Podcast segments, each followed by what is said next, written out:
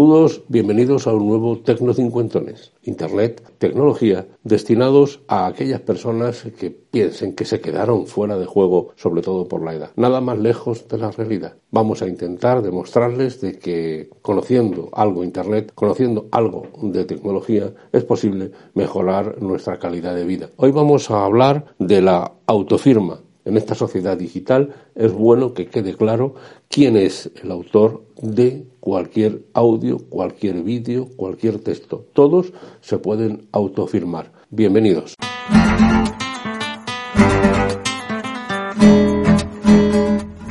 Bueno, pues este es uno de los casos eh, donde cada cual tendrá que adivinar la utilidad que le da autofirma. Autofirma es todo ese proceso que nos ofrece la Administración española para poder eh, validar un documento mediante la firma electrónica. Así de claro. Puede hacerse eh, vía web o puede hacerse bajando la aplicación Autofirma que está disponible tanto para Windows como para Macintosh como para Linux, bajándosela desde la dirección que tendrán ustedes en la literatura de este podcast. ¿Para qué sirve? Pues para firmar documentos, cualquier tipo de documentos, fotos, textos, textos en digital, cualquier documento que quieran ustedes insertar su firma. Además, se puede cofirmar, es decir, que lo pueden firmar no una sino dos personas, por ejemplo, los socios de eh, cualquier tema, dos profesores que quieran firmar conjuntamente un proyecto,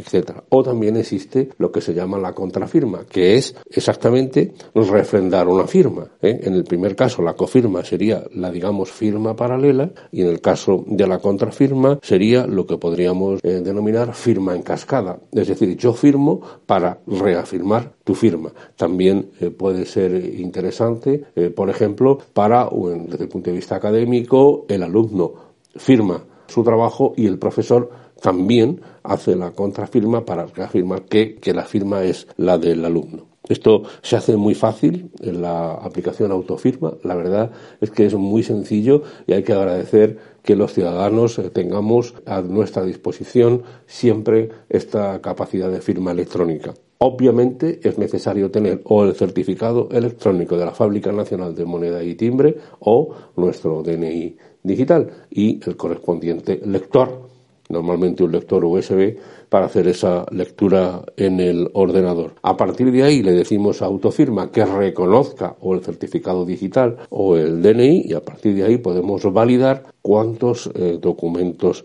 queramos. Es una certificación que da esa calidad de identificar al firmante y por lo tanto asegurar la integridad de ese documento. Lo normal es que sea un PDF, pero yo estoy firmando fotografías y donde más lo estoy haciendo es en textos escritos en digital que normalmente distribuyo en formato EPUB y ahí va también mi firma digital que declara quién es el eh, propietario. No obstante, cualquiera de ustedes podrá pensar cuál es la utilidad desde el punto de vista docente, el refrendo de trabajos académicos, desde el punto de vista laboral, el refrendo y envío de documentación. Obviamente hay soluciones profesionales para las grandes empresas, ahí no vamos a entrar, siempre estamos hablando de una aplicación autofirma que es pública y gratuita a todos los efectos y que solo exige tener, insisto, o el certificado digital o el documento nacional de identidad en,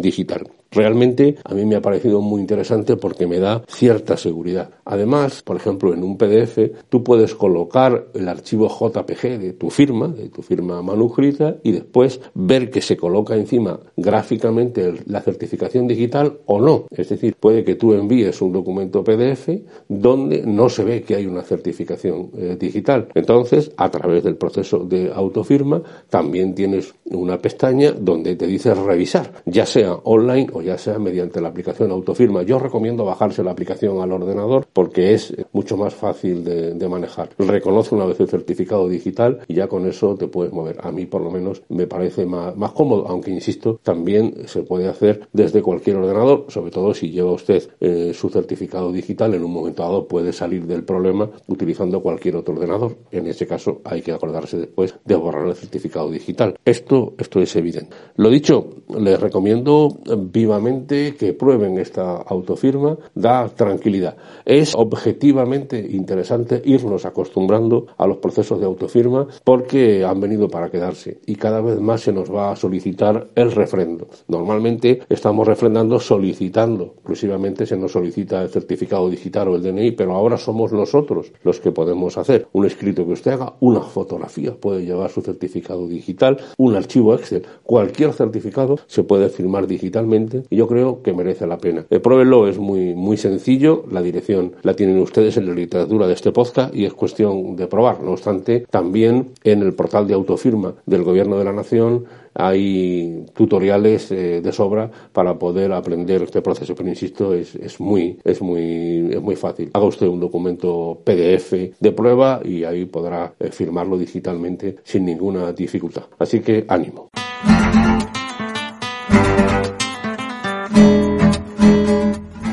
Pues hasta aquí este Tecnocincuentones. Soy Antonio Manfredi, Antonio Manfredi arroba gmail.com, mi correo electrónico, tanto en Twitter como en Telegram soy arroba Antonio Manfredi y en Facebook estamos en Tecno50. Un placer como siempre, hasta la semana que viene.